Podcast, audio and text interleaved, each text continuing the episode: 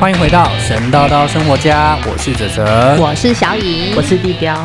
嗨，大家好久不见，那我们就要好久不见。那我们来今天要谈一些比较特别的话题吧。我觉得我们看了一些呃命盘也好啊，或者是一些牌阵也好之后，我觉得后后期的话，大家都会往更深的方向去探讨。哎，像今天地标想跟我们分享的话题就非常的特别，我觉得，嗯，就是其实会讨论，我们今天讨论的话题是那个前世今生。我相信前世今生在那个不管是。占卜类啊，或者是他，就是应该说大范围的占卜类，或者是一些命理。命理上面，都是一个我觉得是一个蛮热门的话题。那我们今天只是做一个浅谈啦，因为就是刚好前阵子的时候，我在那个就是大陆的 B 站那边就看有认识一个玄学老玄学老师，他是算那个紫微斗数跟天干地支，然后我跟他也有一些交流，然后我就诶刚好他的最后一期的录音视频是。讲到前世今生，嗯，然后我听完之后就觉得很有趣。那我自己本身对这就本来就蛮感兴趣的，就觉得哎很特别。那其实大家都知道，我们用紫微斗数去算前世今生是可以算出来的。嗯，那因为我在这比较常听到，比较常听到。那我自己对于那个在研究塔罗牌的时候，其实也会有牌阵里面，其实也会提到这个一这个主题。嗯，那因为它牌阵比较难，那我就觉得哎，那我。我先从最初阶简易版的牌阵来做研究，来先试抽看看。哎，所以所以想想问一下，就是塔罗里面它其实牌阵很多种，它很多种，所以这种也是一种特殊的自己的题目嘛，一个一个学说之类，有点类似。它跟我们常听的什么十字牌阵那一类都不太一样，不太一样。它就是有一个比较，呃，应该是说我。因为那时候我是对这有兴趣，就觉得哎，很喜很有兴趣，想要去试看看，所以我就上网去查。但是因为我觉得我现在还在处于一个学习研究阶段，所以那种大型牌阵或者是牌那个牌数较多的，我觉得我可能没有办法做到那么百分百的关联性。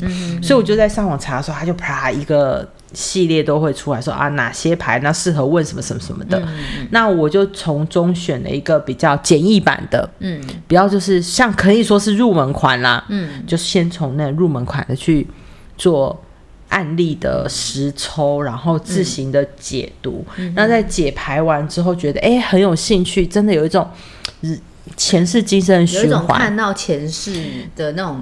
对。那种感觉，对的，对，然后觉得很多东西是有因果的，对，它有相对应的东西，对对，有点类似，就是像我们常常我们就是一些宗教信仰都会跟你说种什么因得什么果，或是因果循环，所以常常都会劝善嘛，就是说哦不要做坏事啊，下辈子给他下地狱，对，类似。那我就觉得哎这个很特别，然后就刚好抽了两组案例，就想说哎。呃，趁新鲜跟你们分享，因为我觉得这个 这个真的很特别，很特别。因为像前世今生这个主题，就是可能大家从小都会有一点。有一点印象，就是说，哎，好好想知道说自己上辈子是什么，有没有？就是小时候也会想说，哎，我上辈子是人吗？还是我上辈子是个乌龟之类的？我下辈子要做什么？然后你这辈子如果啊没有做好事啊，那下辈子是会会做变成昆虫之类的。或是之前有一部日剧叫《重启人生》，嗯，他也是在讲那种，就是你你有没有你下辈子，因为你这这辈子没有做很多功德或什么之类的，你下辈子没办法当人。所以我觉得这还蛮有趣。如果可以透过不管是塔罗或者是命理，你去。了了解，然后会哎发现哎，其实前辈子上是上辈子有发生什么事情，嗯，哎，然后你造就了这辈子的状态，对，然后去了解，真的蛮有趣的。对啊，然后像我们之前看一些，就是现在就是陆剧不是大家都流行嘛，就是穿越嘛，哎，跟穿越穿越啊，或者是投胎转世的像吗？我觉得穿越不算，跟那个投胎转世的那个什么之前，我这样子有点跟不上，留在很早前什么那个什么有一部戏也是。就是讲投胎转世好几世的，然后什么三生三世 什么的花什么的那个对。那一部戏，然后剧名好尴尬，反正就类似 类似这样。那我们那时候常常都会看到，就是说在我们看一些中国的童话，或者是一些比较偏神学的文神话故事，神话故事都会说，人死的时候都是会过奈何桥嘛，就会喝孟婆汤。那喝了孟婆汤，你就会忘记了前世的记忆，然后进入下一个轮回。那这边我那时候很好奇，我也有问一下那个塔罗那个玄学老师，就是紫薇老师，他就跟我说了一个，他跟我说，基本上人不太可能会带着前世的记忆进入。下一世，对，但是这个是比较偏玄学啊，大家就是当做参考，也不用听听看，就不要不要太沉迷于这个这个信念里面。就是说，他老师是有讲说啊，人是不太可能带着上一世的记忆来到这个世界的，但是你上一季，当你上一世的特性。会随着你的转世人格特质会带着，就会带着到下一世。对，但是它不是完整的，哦，因为你到下一世是你重新开始，但是你的，因为我们人格分析里面不是好几项好几项都写的密密麻麻嘛，它可能会带着你前世的某一个小点进入进进入你下一世，对，它不会原封不动的。复制贴上这样，他不会，只是说会贴上，就好像你没有忘记过。对，他说这是不太可能，但是会带一点前世的特质，然后来到这一世，然后从前世到这一世中间，到底你循环了几世，其实不知道。哦，对哦，那个因果循环的时间点、轮回的时间，好像每个人也不太一样，不太一样。就是很多就玄学这个比较说不准，它没有一个很明确的证据，或者是一个比较科学证的根据去证明这个。那个这个只能就是说啊，只是说。蛮蛮多这种，我们这叫什么神秘学？神秘学的讨论，讨论对于生命的重生再造，好像都有不同的说法。再加上每一个宗教对于这一块生，应该算说生死轮回的这个观点不一样，所以我们今天讨论这真的只能浅谈，然后就是哎，当做一个案多面向，对，当做一个案例而分析，然后不要不要太过于过度过度。其实那个这个东西，这个。有一个节节目在俄罗斯有一个节目，俄罗斯。俄罗斯。的节目，它好像是叫做《通灵通灵王》吧？通灵王不是个漫画卡通？呃，我不是很理，就是完全知道它的正确译名啊，因为因为我也我们也不会俄文嘛，但是 B 站就是还是会去翻译一些游戏，对对对，然后他会去他会去整个节目翻过来，然后里面他就是。他会邀请每一年，他都会邀请各地的一些通灵者、嗯算命家或者是神婆什么之类的，各各地的人会来参加这个节目。嗯，然后他的节目很好玩哦，就是有有一些考验，考验你是不是真的是真的灵灵能力者。嗯对，然后他就是比如说有有一个环节，就是他车库里面停满了车，几可能几十台、二十几台。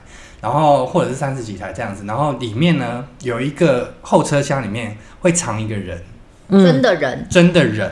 然后嗯，他只会拿，比如说他的车钥匙或者他的手机，嗯，给你摸，嗯，然后摸一摸以后，他要灵感。去从这面找，对，找他在哪哪一台车里面？哇，这很可，这个好考验啊！对，就有人是办得到的。对对对对，那办不到怎么办？就是觉得他是假的神棍。然后你就会看到很多人就会开始里面在面烧纸啊，各种做法吗？这样会不会磁场干扰啊？还蛮想看这影片的。我觉得很很推荐你们看。然后里面其中有一个有某一季里面有一个通灵者叫做 Julie。王，那他这个人，他就是号称他有前几世的记忆，哦，他拥有前几世的记忆，然后他知道他自己是谁，这样子，他就是带着这个记记忆来的。哇，好那这个这个节目我觉得可以再哎，蛮有趣的哎，分享一下看一下，对，很好，很好看。嗯嗯，好哦好哦，大家可以做个笔记。对对对。那接下来你的你那个案例的话是什么？因为因为我记得你好像你有说。因为你看看完那个老师的分享嘛，嗯，那你也有自己实测或者对，你是实际上再去算塔罗牌阵吗？还是是实际上算塔罗牌阵？那你的那个案例是怎么选择的？对啊，对啊，你怎么会觉得哎？哎，我要算他，对，我就哎，这其实这个是有人跟你报名，其实这个是就是这个其实是怎么讲？嗯，我跟那个因为最近比较看球赛嘛，然后跟。跟那个聊得来的妹妹们两个在闲聊的时候，因为我们两个都有听那个紫那个紫薇老师的视的那个语音视频嘛，然后他就聊着聊着，因为前阵子我真的很忙，所以我在我没有多余的精力去抽塔罗牌，因为精神会比较不集中，就直接干脆放空听别人讲就好。对 对，就放空先听别人讲，然后后来那个。呃，这个话题就是老师所提的一个双生火焰这个，但是我还没有去研究对双生火焰这一个名名词，我还没有去做研究，然后没有去探讨，所以只是他们一直在讨论在讨论，然后再加上因为学塔罗嘛，都会互相交流，嗯，然后就聊着聊着时候，刚好就针对这个前世今生，他就说很好奇，就是想要了解谁跟谁之间的关系，嗯哼，那我们就说。好啊，那我们就来抽抽看。嗯，对。然后那时候我们抽的时候，其实也有点紧张。对，因为你抽的是你认认识的人吗？还是你知道的人？我知道的人，但他不认识你，不认识，所以我们是有点像是呃帮陌生人抽牌的那种感觉。然后那时候抽牌的时候，其实我们那时候看的时候，我们就因为我们会觉得说，一个人跟一个人之间缘分可以到那么深，嗯，那不会单单只是缘分那么简单。就是这辈子会让两个人能够走到一起，是有一些原因的。对，所以我会我是觉得，然后再加上因为我自己本身对宗教有一定的信仰程度，对，所以我就会觉得，哎，也许。是上辈子有缘，所以这一辈子才会聚在一起。所以我一直都会是这样想。然后，当然我们从小就听，就妈妈都会说啊，我你就是来跟我讨债的。对啊，妈妈就想讲这句。对啊，然后我们小孩子久大就说，对啦，我们是来 对，我们是来还债的啦，就会讲这个。那我就我们两个就聊聊聊到这个时候，就非常好奇，我们就抽了，我们就就针对针对这两个人，然后想要去分析一下他们前世是有什么因果关系。然后刚好也是因为我对这个牌阵刚好有兴，就是说这个议题有兴趣，我们就抽了。嗯，就抽的时候，呃，只能说他在这一世他们是两个男孩子。哦，这样子会不会有有那个？耽美 feel，耽美 BL feel 也还好啦，因为他现在这一次这一次啊，对，他们就是对还好吧。对，我们要先讲一下嘛，我我们你要先讲一下这两个人，还是是你的脑补？对，我们要先说一下，我们是，我我要先说，我们那个没有什么，没有，我们没有那个什么性别排斥，我们是真的很聊得开的，的三个人都接受，都接受这样子。对，我们不要造成人家他们。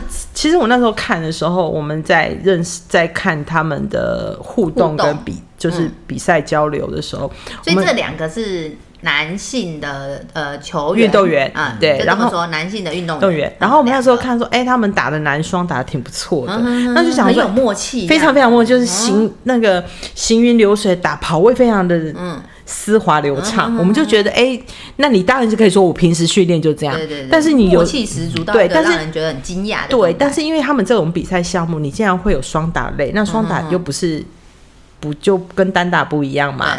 那你一定是相互信任，一个团一个小型的迷你团体去争取一个荣耀，所以你们的信任跟你们两者之间的信任跟默契度，嗯，我我是觉得不太可能，就是。没有朝夕相处就可以打得这么好，在我的认知里是不太可能的，所以我们就很好奇抽。但是我们抽牌的时候，因为你知道那种。就追星文化之后，嗯，虽然我们已经脱离了娱乐圈追星，但是看了那个运推动圈的时候，你还是会有所谓的代拍跟站姐，你还是有办法看得到路透吧，那种或视频那种，就看了一下就觉得，哎，这相处的挺好的，我们就真的给他来抽。其实很想好奇一下，对，会好奇，对，然后抽的时候其实会有点担心。因为那个，为什么要担心？就就是有点紧，我是不认识他们了，但是不认识，就是会有一点，会有点紧张。嗯嗯嗯，对，就会就怕抽出来的牌是会怎么样。然后那时候我就很特别的害怕，所以我们就深呼吸啊，然后那个那个小影给我的水晶球啊，摸一遍 净化，准备。对，不要不要让脑子太杂了，不要就是刚刚那个哲哲讲的，不要脑补。对，我们要中立一点，然后就全部的前面什么仪式啊，什么该做的都做好之后，我们就开始抽。然后抽翻牌完的，我先我我先算是他们的前就是前世今生是一起一个议题算，翻开的那一瞬间时候，我马上就跟我认识的那妹妹说：“天哪，他们上辈子是夫妻耶！”哇！然后我就吓到，他就然后我那妹妹那个本来要睡意都来了，有没有？睡意本来就已经快困了，突然清醒。然后呢，这副牌是这副牌呢，我就说我翻完的时候我一看，我说他们上辈子是夫妻。什么样的牌会让你一看你就知道他们上辈子是夫妻？因为呢，比如说一定要出现恋人牌吗？哦，没有没有没有，嗯，它这个牌呢，其实我在翻开的瞬间啊，我一看的时候，因为它会有，例如说你的你的阵法的第一张、第二张、第三张、第四张、第五张，它所对应的关系，抽五张牌，然后一翻这张一翻开的时候，我就我就跟我朋我就是看得出来这张牌，他们上辈子是夫妻关系。嗯，是夫妻关系，然后他们的那个他们的前身的那个时代背景，嗯，是比较像是你知道古罗马帝国那不是明初 民国民国刚建立的时候，就是推翻满清建立民国的时候，然后那时候不是大呃清末民初，嗯，再过去一点就是民国，就是有点像民国初年，对，初期那一段时间国民政府。国民政府那一段，那这个两个人呢，这两个人的出身名门。就是好，他们其实出身是豪门世家联姻。哦，对，但他们两个有一个特别的地方，就是在那种比较早期的风，就是那个时代的背景背景之下，通常都是比较封，就父母都是媒妁之言啊，指定为婚啊的那种比较多。他们两个不是，他们两个有点像是当时有恋爱吗？对，而且他们出身名门，他们是留学生。哦哦，对，那个时代的确是有家世的人是会出去去去留学，所以他们是在海外有喝过洋墨水的，所以他们回来的时候是直接继承这一个家族事业的。嗯，然后变男生是出生是少爷出生，女生就是千金小姐出生，所以他们两个是。一拍即合，对他们是自由恋爱，因为有点门当户对的感觉。对，第一个是在国外念过书，没有，他们是在都在国外念书，但是他们在国外是回来认识相认相认，然后可能在一些互动上面，然后认识是自由恋爱，因为在那个时代其实。太多都是媒妁之言，风未开啊。对，所以所以他们的思维是比较开放的，就是大家说说喝过洋墨水回来就比较不一样。嗯，然后再加上他们家世家财万贯，为什么会说家财万贯？原因是因为他们的这一副牌里面都是新币。新币，新币就钱币啊，金币牌很多，你的五张都是钱币哦。没有两张是哦，五张里面有两张是钱币，表示他们还算富裕。这真的是豪门世家的孩子。嗯，然后我刚刚也简单做一个这两个人物的介绍，就是他们的在那一个前世的的人设是这样子少爷跟千金，千小姐，然后是自由恋爱。可是呢，很可惜就是这个男孩子哦。就身为男生的这一个少爷呢，他是一个蛮风流倜傥的人，就是花边新闻很多，不够专情，不够，就是他他是他是喜欢，他是发电机，应该是怎么讲？该怎么说？他中央空调，嗯，哇，你们这形容词越来越高端的，没有，他是这样，他是这样子，不是，他是形容什么？他是这样，就是说。在那个时代里面，会娶好几房是很正常的。那个时候还在好几房，会啊，一夫多妻哦，有啊。那个时候怎么会没有？是有三妻四妾，三妻四妾很多。然后那个，但是他很特别哦，嗯，他只有一个老婆，他只有正妻，嗯嗯嗯。但是他会跟很多女人，他有很多红颜红颜知己，然后莺莺燕燕很多。然后他对他老婆呢是。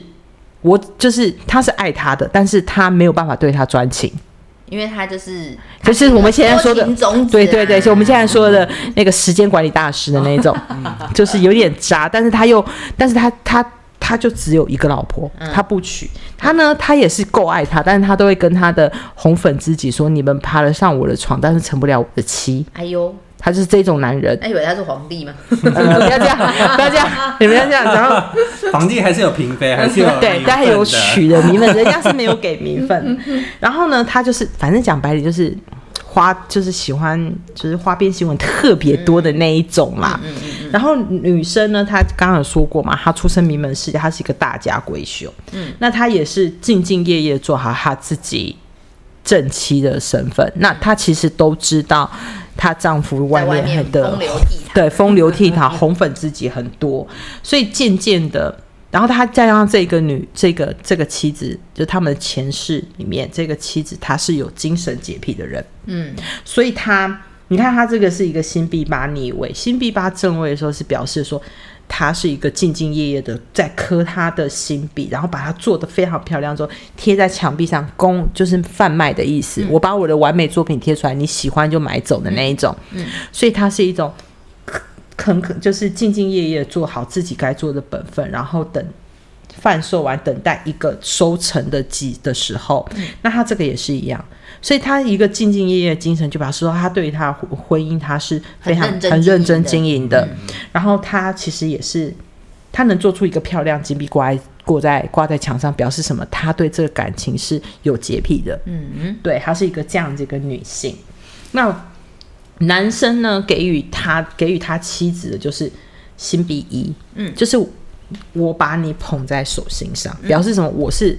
你是我唯一，你是我唯一重视的人，但是它下面啊有花花草草很多，风虽然有一个最重视的，但是下面就是就是我刚刚讲的 直白一点的，就是我可以你们我有很多女朋友，你们上得了我的床，但是成不了我的妻，他就是有种这样子，所以他会给予他的正妻是最好的，嗯，最好的一切，嗯，但是。但是他就是没有办法，你最想要的我给不到，就是情有独钟，你是唯一，他做不到。女生又希望他对他，女生本来就希望他是这样，但是男孩子男生做不到，他的妻子做不到。然后最后他的妻子对他的他这位先生的那个她丈夫的一个就是宝剑骑士逆位，嗯，就是。两个人争执不断啊，婚婚姻因为婚姻关系就会一直受到影响，就争执不断，所以导致最后就是有一种叫做什么“相敬如宾”冰块的那种意思，“相敬如宾”，渐渐的就形同陌路，但是他们的关系还是存在着的。嗯，那这最后一张牌就是讲说，这以这个男孩子在今生要还给他。他的一个课题是什么？其实就是宝剑一正位。宝剑一正位就是他这个宝剑手握的剑，他的手握的那个剑是紧紧的抓着。嗯，那只有一支剑，表示对他是独中的、唯一的。嗯，然后你看这个宝剑上面有皇冠、有花冠，代表是什么？我把至宝给你。嗯，我把我这一辈子要我今生投胎，我们两个相见，我要给你的。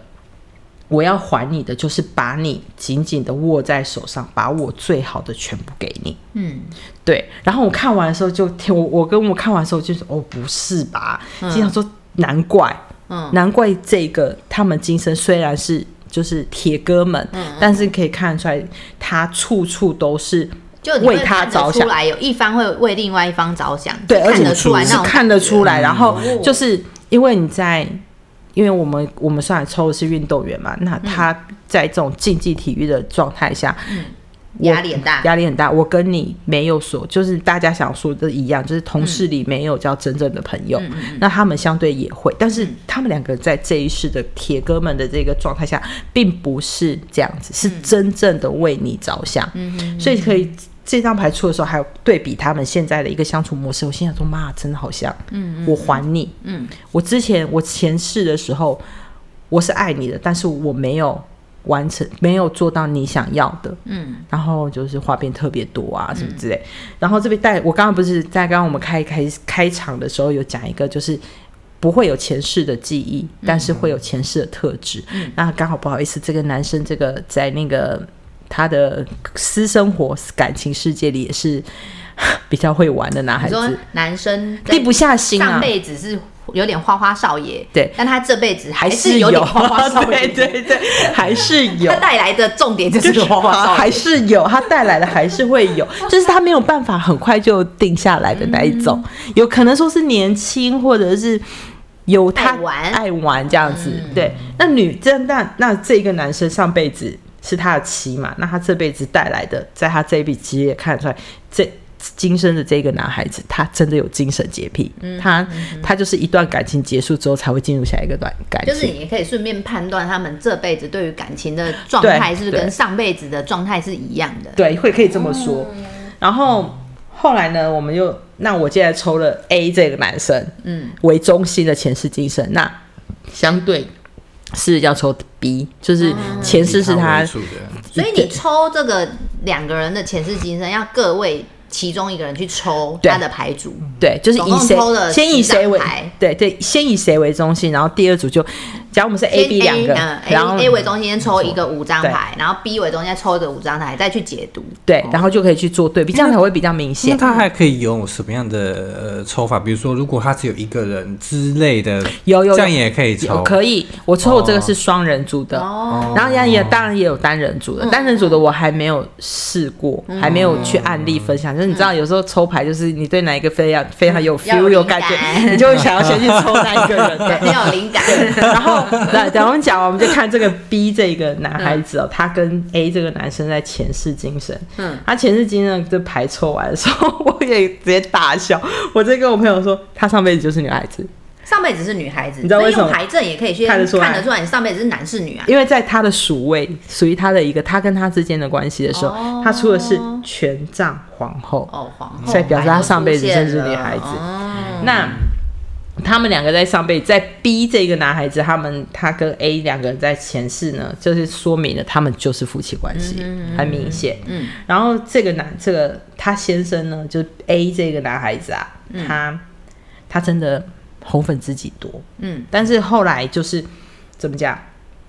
因为他是一个保圣杯五逆位，他其实前面有圣杯倒地，他后面还有两个圣杯，嗯，就表示说他其实他们两个就是他比较不懂得珍惜。他比较不懂得珍惜现有的，所以他只看眼前的。嗯，可是你看，你有两个圣杯在你后面，表示背后是有人支持你的。嗯，所以就意思就是说，他虽然很风流，嗯，但是他的妻子仍旧是站在他后面支持他，愿意守护。就那个时代不是很火，就是对，就是那一个，就是那一个时代背景下，就比较比较情愿。对，就是你知道，找劳人愿，对，就是传比较传统。现在这个 守护，现在这个时代是不可能。应该是会很火吧？对对对，哎，大家不要这样。然后我们我们要幸好我先说要时代背景，不然很可怕。如果不说时代背景，心里想说哇，还有这样子的女性，真是 真太少了。然后她自己本身对她就是一个圣杯圣杯王后，意思是说她出身名门世家，她是一个她是一个大家闺秀，所以她设定的千金小姐，对她本身出身就很好。那所以她再加上这个圣杯皇后，她是。她是一个非常会持家、嗯持家的一个女性，就是就是我们讲那宫斗剧，她是可以主管后宫的皇后一样，她有点类似是那样，她位置是坐的很稳，然后她也很清楚自己的本分是什么，所以她都该做做好她该做的事。嗯，对。可是呢，可是呢。她其实，在这一个婚姻里面，她是不幸福的，因为她老公在那边风流倜傥。对，为什么呢？因为你看，她就她对她丈夫的感情是一个月亮牌，还是正位哦。我一发到正位的时候，我心想：妈，他压力好大哦。因为他就是一种守护，不是他就是非常的不安。他看不清，他看不到月亮，他看不到明月，他就是在一个非常飘渺，然后很很很就是迷迷，就是很雾气很重。嗯，然后他看不清楚前方，他没有安全感，他常常不安。为什么会？为什么他？为什么一个女性成为妻子的人，你会对你先生产生不安、没有安全感？是不是？第一个，他我刚刚说过，他是一个比较风流的男孩，她丈夫是一个风流、诚信的男人。虽然你知道他是你是他的唯一妻子，但是他花边新闻太多，你没有，你就会产生没有安全感。没有安全感之后，你是不是渐渐的？跟他之间就会渐行渐远，但是，但是又有一个就是说，这个女孩子，这个她的前世呢，她是权杖王后嘛，表示什么？她不会放弃她正宫的位置，嗯，因为那是你给我的承诺，嗯。他就是坐稳在那里，你要玩你就去玩，但是我这个位置我是坐稳的。那这个男孩子在前世会给他什么一个，给他妻子一个什么样补偿？他是一个权杖式，就是幸福美满的幸福家庭生活。嗯，然后他们是有小朋友的，是有小孩的，所以他四只嘛，就是四，他只有他们很很特别，是他们就一家四口而已，嗯。他就只有生两个孩子。嗯，然后他是给他一个完整的家。嗯，所以基本上。我刚刚说嘛，他没有在纳妾，他只有一个妻，嗯，所以就是一个完整的一家四口，然后他不会亏欠他的孩子跟妻子，嗯，对，所以就是给他一个非常丰裕优渥的，让外人看起来这是一个幸福美满的，对对对，可以这么说，可以这么说。不理解你，如果不理不解内幕的话，那个风流倜傥的话。给外人的解读就是你们是一家四口幸福人生家庭，对，有点类似是这样。他也不会亏欠他的孩子，也不会亏欠他的妻子。你要什么就就给什么，会给样子。对，然后最后最后一个就是这一张课题呢，就是呃，今生这个他他今生他们成为了铁兄弟，那那个男生要还他的是一张新，就是他会要给他的课题是一张新币五。新币五是一个什么意思？就是说，你之前亏欠我的，你这辈子都要全部还我。嗯，就是有点怎么讲？我们刚刚说前面，我刚刚说前面那一张男孩子，他是把是你是唯一的宝剑，我把你捧，我抓在手中，我要给你唯一。可是这一张牌是什么？这是要你应得，你就是要还给我的。那他这边简单可以来说，他们在今生里面，嗯。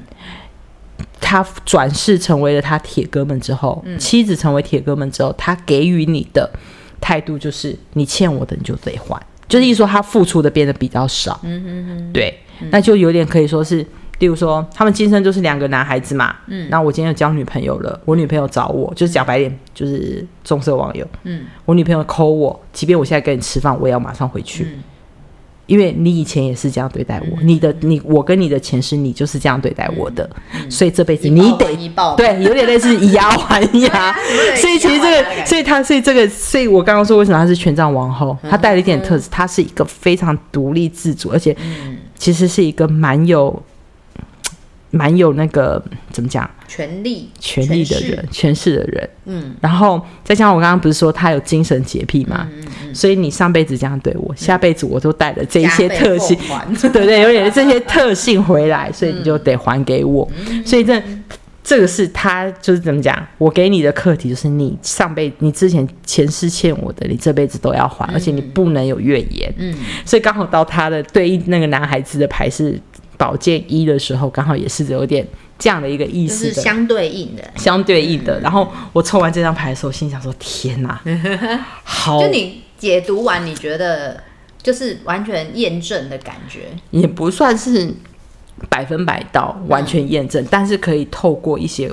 两个人的的互动，牌的牌卡去说明两个人互动了，哎，好像合理性有，不是合理性，就是有一点那种端倪，会让人觉得哦，原来是这样。为什么他对他这么好啊？对，然后什么那一种，对，就大概可以从这边这样子可以感觉得到，说有一点点这种关系在。对，我说这个听起来真的是很神秘，因为。怎么可能？就是前世的性别也好，关系也好，然后转世到今生以后，他的整个都有一个调换，然后甚至有一个跟前世的有一个互动，真是太太神奇了。对啊，而且重点是你们在看他们今生的相处模式，然后去验证，有点像验证的感觉。哎，去验证他说，哎，我们上辈子应可能是夫妻关系，应该不是，蛮特别。应该是说，我们那时候我们做。我们那时候我跟那个妹妹讨论完的时候，我们分享完的时候，她会告诉我她的感受嘛。嗯。我看完的时候，其实我从来没有想过他们上辈子是夫妻关系。嗯哼哼。对。然后，但是我又会觉得，可是他们的，可是我又觉得 A 对 B 好像太过呵护。嗯哼。因为你自己想想看，金世是两个铁哥们啊，好像虽然我们不排斥，但是好像也觉得。嗯，你你就独唯独你身边那么多那个哥哥弟弟们，因为都是男性运动员嘛，你身边那么多，那唯独为什么只有他？就对他最特别。对，但是但是前提下，你们两个又是一个各自有女朋友的模式下面啊，你们还可以是这样，是因为从小一起长大嘛，或什么之类的。嗯。对，然后只是好奇，那抽出来是哦，我是夫妻关系，然后今世是成为铁哥们的时候，其实也有一个道理，就是说你上辈子的性别你不知道，嗯哼哼，你下辈子会变成怎么样，你也不清楚，嗯，所以其实有很多的时候都是就特别特别神神奇，嗯，其实我以前真的还不太，我以前一直在纠结不要抽类似的议题，嗯，因为我会觉得这个会有点感觉，第一个是觉得自己的能力还没有到这个，嗯，然后第二个是觉得。抽出来之后，好像会觉得又被看透了什么，是不是？嗯，不算是哎，就是很新奇，但是又会觉得不要探索的太多，就有点像算命这件事情类似啊。你就是算完之后，如果就像算命，我们常常是算未来，嗯，未来的事情知道太多的时候，有就觉得心里会有一种对，会有一点点有一种未知的未害怕感。可是你那个前世今生，那个前世算出来，感觉会觉得。好像冥冥中有什么注定啊，对有什么原因啊，就是上辈子来的。他其实就是我们先简单说一下，我抽完这个这个，先以这个前世今生这个今生这个这个两个青梅竹马这样子看完之后，每一次在抽类似的牌，我就只会有一个想法，就是我们真的不能做坏事。嗯，对，真的不能做坏事。还有另外一个就是今生会相遇的人，不管是像我们啊，像对啊，像我们三个人啊，或者是我们跟我们的家人或什么，都是有带着缘分才会在这里。是有什么缘分让我们在这辈子绝对不会突然莫名其妙的就认识这样，也是不会莫名其妙。高中同学那么多，然后十几二十年过去了，还有联络的有几个？对，那为什么我们几个还可以？在持续联络，对对对，谈得来，哎，那搞不好真的上真的对，可能可能我是你家的女佣之类的，之类的。这哎，你这这个这个，我们下一次的时候，我们来抽 来看看我们可以三个人的关系，三个人的关系是什么？然后 OK，就抽出来就想说，天哪，上辈子是孽缘还是什么啊？Oh my god！没有，不要上辈子我是个男的，然后最后我娶你之类的，哇，这个很。这个很这个很劲吧，这个我们留在下一次抽，感觉蛮好笑。会不会这个抽完全是精神之后，这个频道就不存在？上辈子欠太多，这辈子要拼命还的。我们来到时候来评，你看谁欠谁多是吗？对啊，好，那我那就是我们第一个案例的分享。嗯，对。那第二个案例是什么呢？第二个案例哦，其实也是同一个圈子的啦，所以也是运动员。对，然后我们是抽他们那个前世今生，也是男的吗？没有，他们是一男一女。啊，一男一女。啊。所以我刚刚说性别，你不能知道前世是什么，你你现身是什么，你不能确定你前世是什么。那这个是因为我还蛮喜欢他们，就是他们男女混合，他不算，他们就两个一呃一男一女的运动员，但是他们因为在他们的整个成长过程中，还有一些比赛过程。一起长大，然后那时候你会发现，就是透过他们在比赛的竞技比赛这一段期间，他其实有一些他们的毅力啊，或者是坚持啊，其实会带给你在带给我啦。嗯，我会在工作上或是一堆上面会有一些启示，就是看到哎别人做得到，我们也能做得到，就是不能放弃。看齐，对，就是会给你很多的鼓舞啦，所以我才会觉得。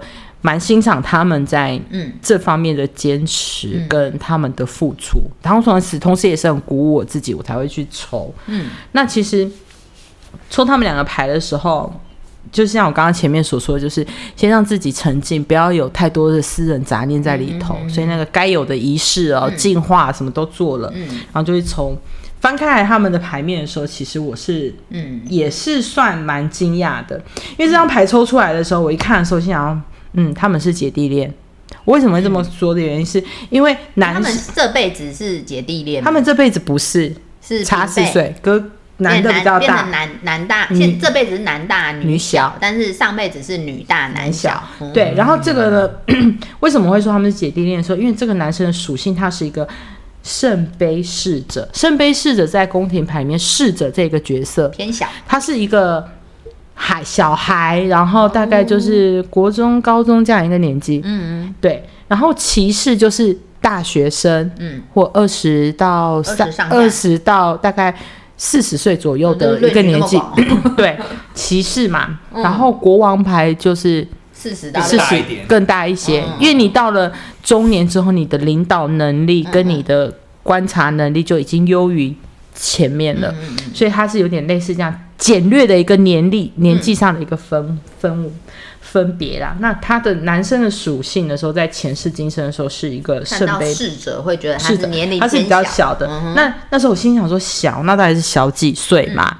对。然后一看的时候，他这张牌很特别，女生的属性是四权杖十，然后男生是宝剑三，然后他们未来的课题，未来女女生的课要给男生的课题是。宝剑七，所以变成七加三等于十。嗯，他们两个至少差八到十岁，是一个非前前世的年纪，这年纪差很多。哎，那个男生女生大男生十岁，什么时代背景吗？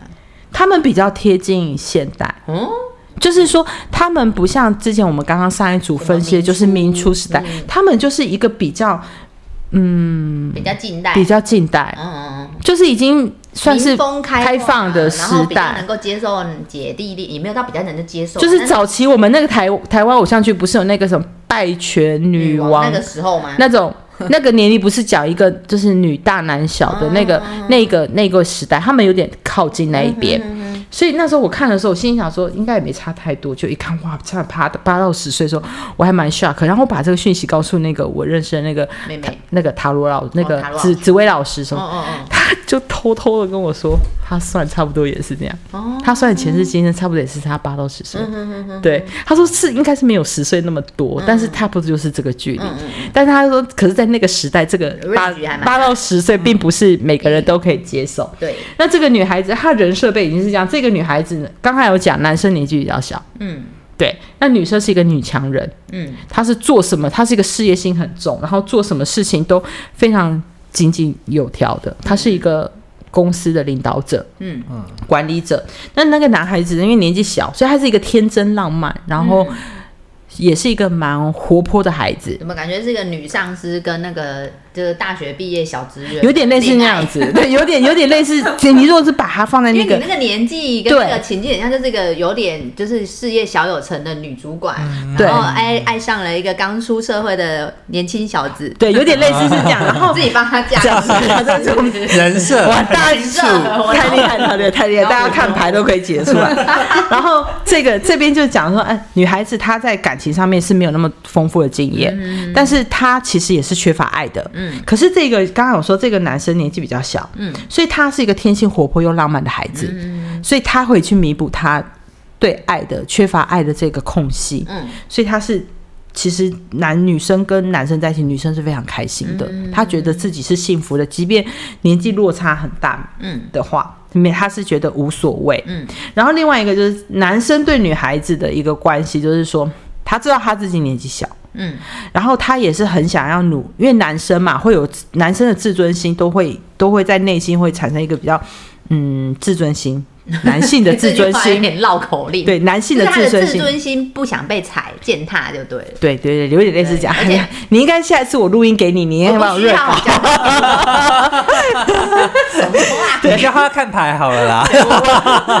我教你看牌。塔罗老师，请认真。对，然后他是出现一个宝剑三逆位，意思就是他其实他对他其实。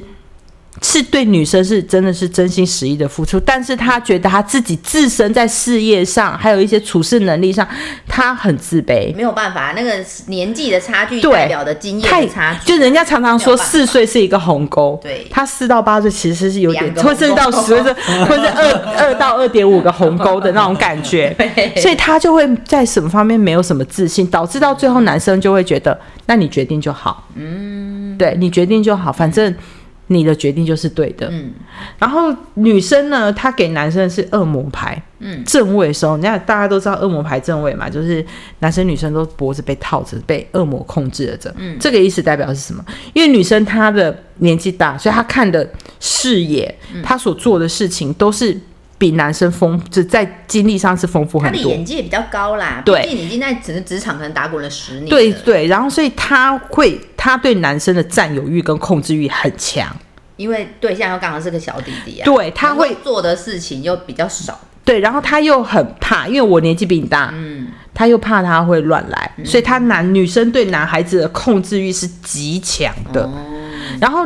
但是他唯一一个有好处就是说，他虽然控制你，但是他在经就是在经济援助上，他是可以给予男生很多。就是我刚刚说的，男生是圣杯圣杯侍者，所以他会他天真浪漫，他也他喜欢创业，嗯，所以在创业的路途上，女生一定会给他很多资源，就是帮例如对资源，然后开店啊什么之类的，然后女生也是。因为女生对男生的占有欲高，所以她会常常到男生那边去帮忙他。就是例如说，我创业或者我开店，他就会去帮忙。也很容易下指导棋吧？会，对不对？会。但是另外一个就是，女生可以借由跟他，就是去协助他帮忙他这过程中，逐渐的去缩短彼此上年龄上。对爱情的认知，嗯嗯嗯，就有点要共患难、共共对共做对，然后这件事情的对，然后再加上女，因为女大男小，所以女生会呵护男孩子，会帮忙安抚他，或者是做一些怎么讲，就是帮助他啊、指导他啊什么之类。但是女生控制力真的太强了，太聪明。太强，嗯，所以导致男生其实到后面就是会变成，那你说了算，我都不出意见，沟通，对，或者是说会他们会争执，因为宝剑三逆位，可能男生都没有争赢过，他后面就像没有女生会这样子。就是男他的他们有一个，他们两个其实最大的一个沟通是一个沟通协调问题，就是我刚刚说女生的决定权是占绝对，所以女生就好，你跟我讲，我听，嗯，我听，但是你的决定不等于决定，我的决定是我们的决定，嗯哼哼，有点类似这样，所以大家你们应该懂这个意思吧？所以导致到后面男生就是，反正我就是听你讲。但是最后最终所做出来的执行决定都不是男生的决定。那这样子，他们上辈子夫妻做后面不就渐行渐远嗯，不会吗？不会，不会哦。因为最后男生就妥协啊。哦，他妥协这样子的生活的，对，对，妥协。但是因为女生就是，其实那这个女生，我为什么说她聪明？因为她懂得欲擒故纵。哦，对，这样讲很奇怪，就是。就像小老公，他很懂得怎么控制这个对小小老公，小老公 他懂，他非常懂得小老公。小男友不对，那小老公他们是真的夫妻，他懂得去抓着他在意的时候抓的紧，但是他也会给你适度的自由，他不会从头到尾把你捏死，就捏很死的话，那两个人关系就会越来越僵化。他不会，他是。很会拿捏这一个男孩子，嗯，那好了，他从他今世要给那个男生的课题呢是宝剑七逆位，怎么讲呢？他上辈子是个聪明伶俐能干的女强人，嗯。他下辈子是一个模糊，就是不是不是模糊，是一个迷糊，做事容易丢三落四的人，就是他的思维就变得就他这一辈子呢，因为他上辈子太上辈子聪明才智带到下辈子的意思，他有带到下辈子的。等一下我们看下一张牌就知道，他下一组他他就是他这一辈子就是。就是比较迷迷糊糊的，嗯，然后容易丢三落四，变成他下辈子是希望男生呵护他的，对他下辈子是被照顾的。我上辈子照顾的太多了，我下辈子要换人照顾我。哎，你好聪明的牌，应该让你来解的，怎么会这样？下一次我只是在解读人性好吗？人性不是解读牌面。对，对，下辈子这个这个好，那个那个那个月那个。然后来，然后这样讲完了，女孩子为主中心的一个前世今生嘛。那这一辈子，那看以男生来看待这个前世今生了。那这边呢，也其实也很很清楚的知道，就是他的男生对女生的态度呢，其实就是关系啊，他是一张权杖以你为，嗯，意思就是说他没有什么主控权哦，他是真的没有什么主控权，所以他就是。交由对方去做决定，嗯，但是呢，但是你看哦，但是他，但是男女生啊，男生对女生是他没有什么主控权，嗯，可是女，但是他在以男生这个就小老公的这个决策，他的前世今生，他对这个女孩子，他们两个人其实在沟通上是没有任何的问题哦，嗯，可是刚刚我们也有讲嘛，女生决定了一切，嗯，那男生为什么也可以？因为男生妥协，嗯，然后。再加上他们男生对女生的的付出的爱不比女生少。我们刚刚听完觉得啊，女生好像强制爱，就爱的很多很深，抓很紧。其实不是，男生男生也为了女生放弃很多很多，甚至刚刚讲的放弃自尊呢。对，很多他们是一种流动性的，所以他们他们的爱是双向的，就互相互相牺牲、互相弥、互相流动、付对付出的。嗯，那。在这一辈，然后在这里呢，他男生呢对女生的付出是什么一种呢？今就是在过去，女啊，在过去的关系里面，女生对男生的付出就是她都是已经有规划好的，嗯，她是一个有远景的，就像我刚刚说，女生她是一个灵聪明能干的女生，所以她已经是会懂得做规划，这个男生要他们的接下来的生活要怎么样怎么样这个做，那男生也是去。就是觉得哎，这样可以，我认同，我能接受。嗯，对，这样讲的好像男生上辈子好像有一点，有一点那个怎么讲？真的就是小老公，卑微，真的就是这样。但是他，但是不能说卑微哦，嗯，因为他们的爱是互相的，是双向的。可能就是像小老公的心心态来讲，可能他也是很看的。透彻了，就是这段关系里面的确，老婆能够做的能力远大于他嘛。嗯，他去分析这个状况的话，那就是都给老婆去决定，老婆去做这些事情都是最好的安排的话，那他就妥协这件事啊。对对，所以其实他是。他对他们未来的远景哦是有共识的，他都是有做足准备的。然后上辈他给他另外一个就是男生给小老公给他太太的一个的在前世里面的爱是一个圣杯一，嗯，就是很特别，年纪很小。我们通常年纪很小都会觉得呃仗着年纪小啊，或者可能任性，就任性妄为啊，或者是。时不时因为年纪落差大嘛，来个偷吃之类的，或者是来个交朋友、暧昧关系等等，他完全没有哦。所以其实就说这个男，这个男生是这个男生在上辈在前世今生你对这个女孩子是专情的，不不是不是他他这辈子不是，他这辈子不是啊，是讲下这今生今生对他不是，他是专就是应该是说，即便他的前世今生，虽然他们前世是姐弟恋，嗯嗯嗯，但是他对哎那今生是。正常，呃，也不是正常，今生就是男大女小。了。对，那他们前世是女大男小，但是这边这副牌看得出来，嗯，因为你看他的牌不是一就是二，嗯，一是唯一，二是两个人，嗯哼，所以表示男生不管在今生还是前世，他对他就真的只有唯一，专一，专一，非常专一一个男生。你看他最后他对女生付出的是圣，是宝。是那个圣杯一，圣杯一手捧着一个圣杯。嗯，通常我们可以解说，你把一个人捧在掌心上，是你是他是珍贵的，你是中你是认为他是你的宝贝，所以你要放在掌心上，掌心上是最有温度的一个。的位置，所以你捧着。那你看圣杯一，那个水一直流下流下来，然后下面花都开花了，荷花都开了，表示什么？我对你的爱是是源源不绝的，而我每一次付出的爱都是开花成果的结果的。所以其实这个男生是非常爱他的。然后这今生他要还给女生一个课题呢，是星币三逆位。星币三逆位的时候，大家就是星币三逆位在正常牌面逆讨论就是意见分歧。嗯。或者是没有达到共识的意思，那这边就会觉得很奇怪。那为什么会有这边？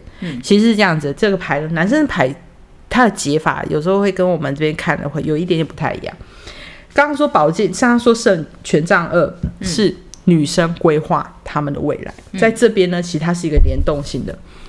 前辈子是你主导，你来规划我们的人生；这辈子是我来规划，就是你的人生由我来规划，就是我都帮你。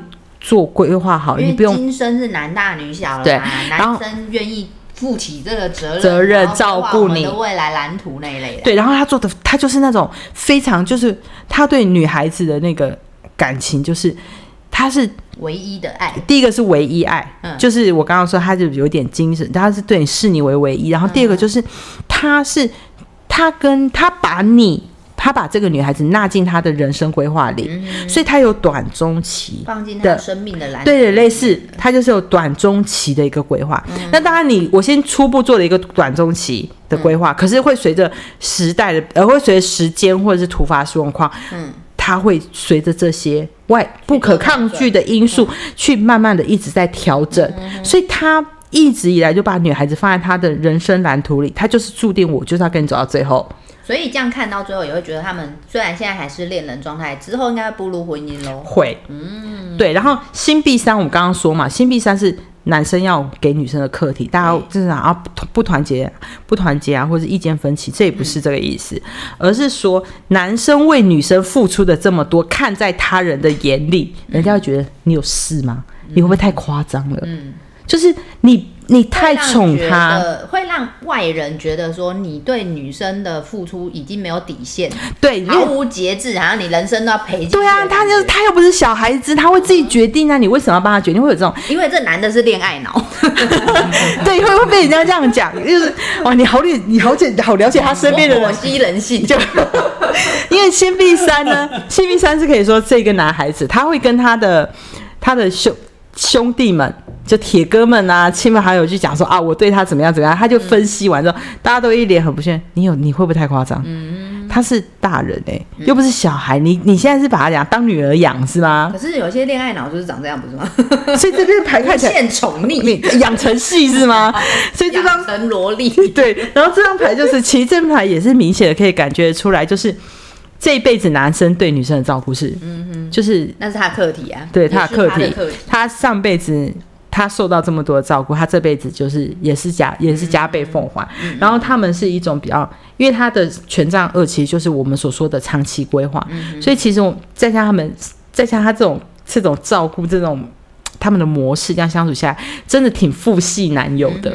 就是这个男生是属于父系男友，就是爸爸兼老公的那种关爱式的那个。对，然后从小陪他长大，然后规划他的人生。然后因为也有一定的年纪呀。那个就是他们只有差四岁，你说今生只差差四岁，可是四岁你在那个求学阶段都刚好跨一坎，跨一坎，对，你那个人生历程会慢一点，的确也是有一点差距。对，所以嗯，但是不至于到像他们前世差那么多岁，所以他们其实这样排其实都可以看得出来，男生确实对女生的照顾是非常非常的，嗯，有整个。可以说是包了两个人周两个人的一生，然后我心里想说，你这个真是任重道远啊！任重道真的啊，因为他因为你总会觉得说，哎，怎么会？通常你跟一个你的恋人在一起，你可以看到，你可以规划到结婚前就已经，好像有些人不就是那种认定吗？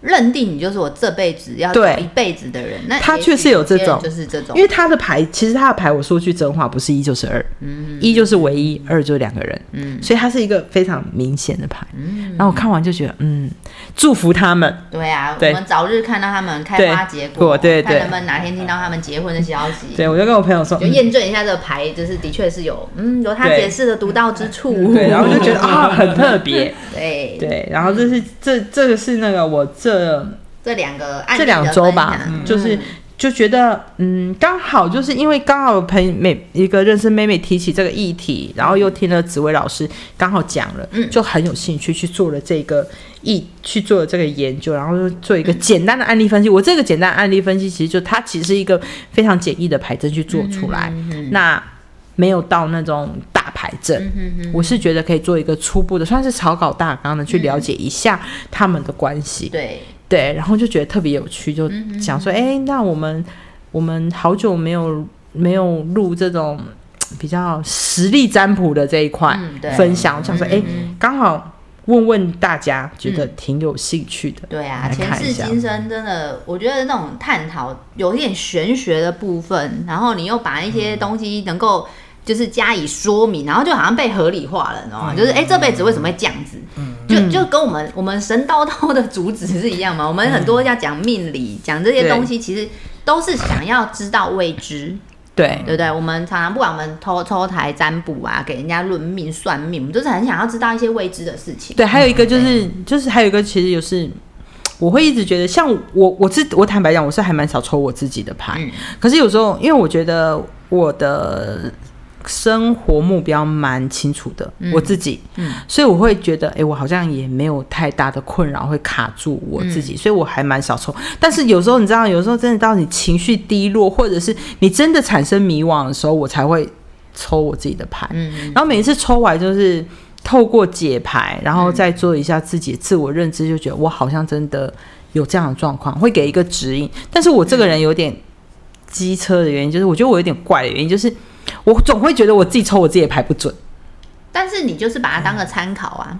像泽泽每天都会抽个牌，对，但他那个抽牌不是代表等于今天嘛，它只是一个你一早抽一张牌，然后什么特色，可可能会会不会对会遇到什么事情，可能嘛，有遇到你至少好像有个心理准备，没遇到就过啦。对，而且你知道我又很贱，我我又很贱，我自己抽我自己的牌，我就会觉得啊。我自己抽自己的很多不准，然后我去给别人抽，又在对答案，会不会很贱？是不是很难搞？所以最后我就会，最后我自己就会觉得，嗯，没有，如果没有到真的让我真的有迷失方向状态下，我是真的挺就是你属于那种我要抽牌占卜，就是这个事件我要知道答案的。但是泽泽的抽牌占卜只是想说每天给自己一点指引。嗯，对，而且我也想要就是验证一下自己的牌卡的解读能力，解读能力，对。对对，就是你们两个走不同面向，对，因为我一直，因为我一直都就是抽，呃，你你比较重视那种实力有没有？完整，对完整的解答，而且是明很明确的，就是牌与牌之间关系。可是我才觉得我的是真实应用在我有用的地方，超认真，有用的地方吧。你们算完这个，应该是对自己没什么用吧？我是想了解，想了解。对对对，这个是真正会用在我身上，而且会告诉我。他是把这个今天他是把他所学的应用在他自己身上，我们是把我们所学应用在别人身上。不一样，没有，就是我们那个那个那个理性脑就会觉得要用在所学，对，用在我身上有用处嘛。你就是感性脑的时候，你就觉得啊，我要想一下别人在想什么。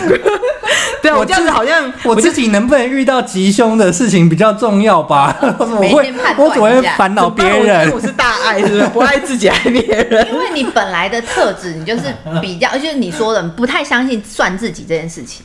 我自己，因为你不太算自己，你就很难是想说你想要知道自己真占卜的结果对自己有什么影响。而且你知道很好笑的时候，我不是给别人算吗？嗯，然后我算完你也不相信。没有没有没有，我给别人算，但是我刚刚不是说我很贱嘛，就自己会对答案。可是我给别人算完的时候，跟我答跟我知道的是一样的时候，我就会开始去思考，我是不是真的有问题？什么哪一种问题？就我的问题就是说，哎，例如说事业啊、感情啊，或者是一些。各种就是我们占卜，可是你算完，比如说别人算完，你又再算完，答案是一样的，得正。但我就要去得证，是不是我这哪儿出差错啦？是不是我这边卡住了？我就要想办法去解决这个问题啊！我我是这样子的人，出什么？就是不是出什么大事，就是有一个什么事件才会让你想做这件事情呢？哦，感情是我不看，我看开了。我是说，我就用事业啦，没有，所以事业或生活，你跟泽泽的那个面相差太多了。你是单一事件，你想要知道答案，对。但泽泽只是每天想要哎训练，有点类似训练，或是每天给自己一点那个趋吉避凶对对对对我是不是喜欢挑战困难的生活？然后你每天研究牌阵，你喜欢复杂的，泽泽都一张牌吧？对，因为我觉得，因为因为我我我现在还是要，我觉得我自己要强化一下我。我对塔罗的认知，还有牌与牌之间的关系啊。你我觉得其实你也可以，真的是每天抽一张。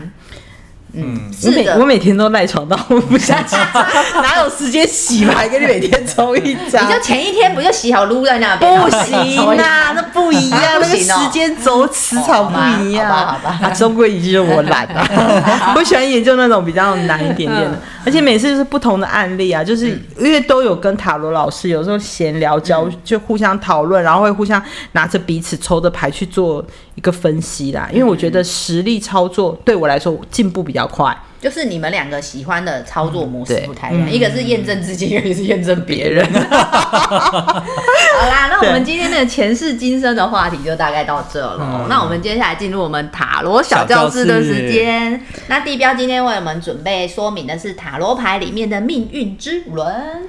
这命运之轮呢，我们就是我们把它就是纳入在我们这个主题里，就是前世今生主题里来做一个。它就是有一种命运的红线牵在那边的感觉。对，因为命运之轮，其实我一直说过，塔罗牌在不同的情境下，它所代表的意思会不一样。嗯。那我们今天讨论的是比较偏向是前世今生一个因果循回。那我们今天在塔罗小教室里面讲这个命运之轮，也会比较偏向这一块。嗯。那我们就一直，其实命运之轮它就是一个。它是十二十二张大牌里面唯一没有人物的代表，嗯，它就是一个天地四方，然后中间是一个轮回，就像轮轮子一样转动。我常常有时候我抽牌，或者是我在抽一些感受牌的时候，出命运之轮的时候，其实在当下就会看这个轮，这个命运之轮有没有动，嗯，没有动就是停滞，有动就是活跃的一个状态，嗯，那命运之轮其实有很多都是有一种就是告诉着你就是。你做你做什么事情哦，都是一种因果循环。嗯，你今天付出了多少，这个轮子一直在动，它会降临。你今天付出了多少的程度，你就会收到多少的果。嗯，但是这个果呢，会随着一直在转动，它不会，它不会立刻马上出现。嗯，但是它有可能会时间到的时候，上天认为啊，时间到了，它就会给你。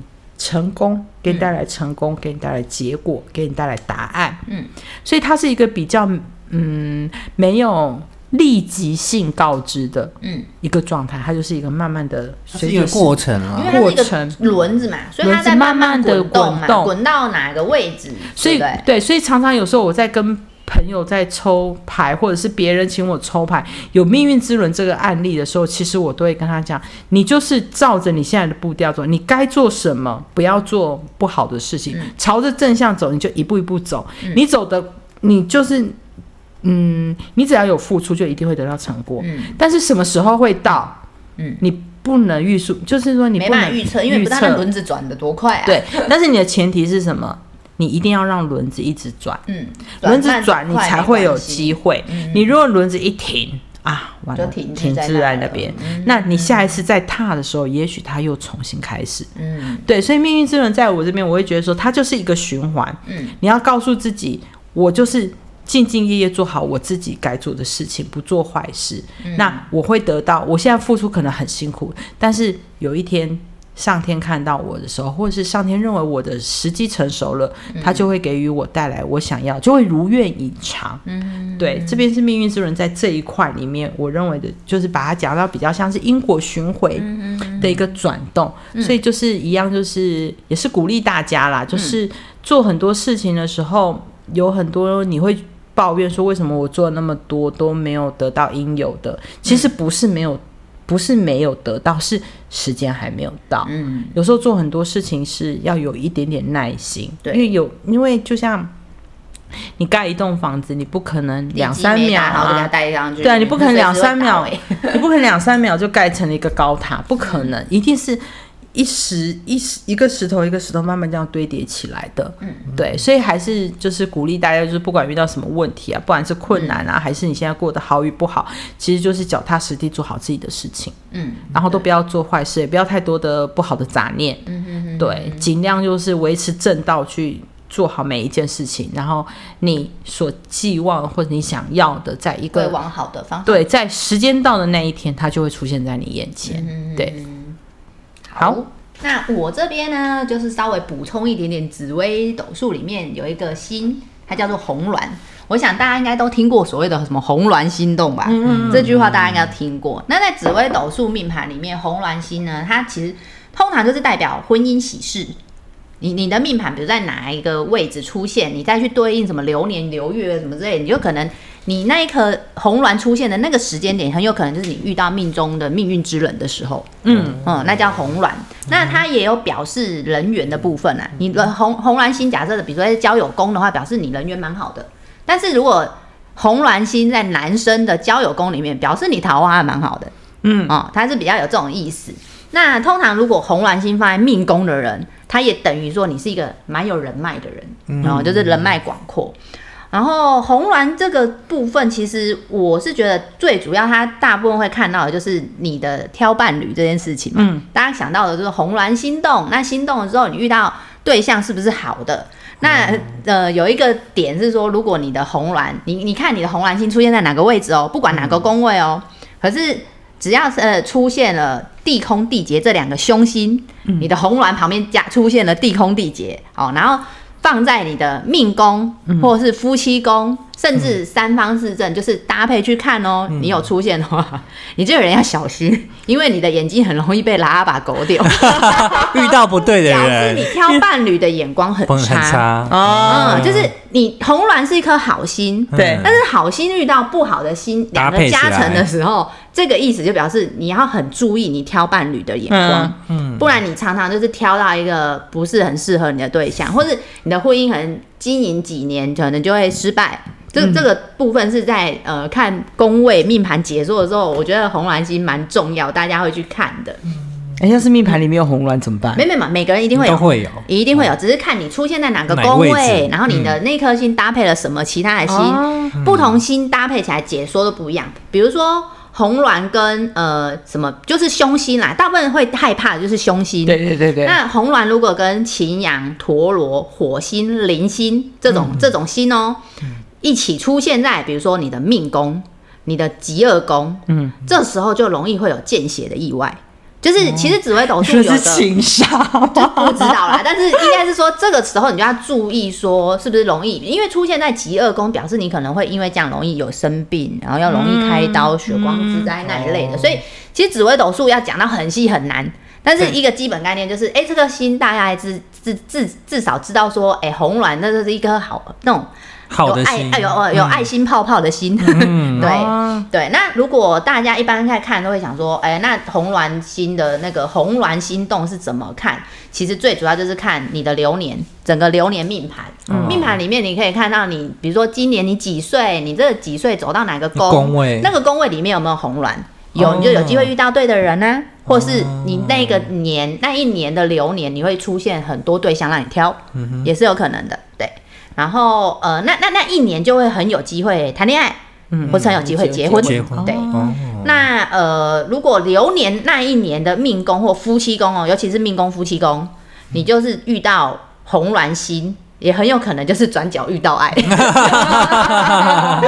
对，那小限的时候。就是因为小线就是指你那一个年纪，比如说我我我现在四十，那我去看有一个小线的那个字，它后面写数数字，那数字代表的数字跟你的年纪相符的，表示你那个小线走到那一格了。那你那一格如果是在也一样带命宫或夫妻宫的话，那就表示你自己想恋爱哦。就是它它在不同的位置会有不同的解读，嗯，对，所以我觉得红蓝星还蛮有趣的，就是。当然，就是可能大家还是要对紫微斗数命盘有一定的了解，安内才能比较知道我在讲什么。那有兴趣的朋友们可以就好好可以去研究一下这样子。对对对。对，那以上就是我们今天的前世今生的主题，希望大家喜欢。对，谢谢大家，谢谢大家，拜拜。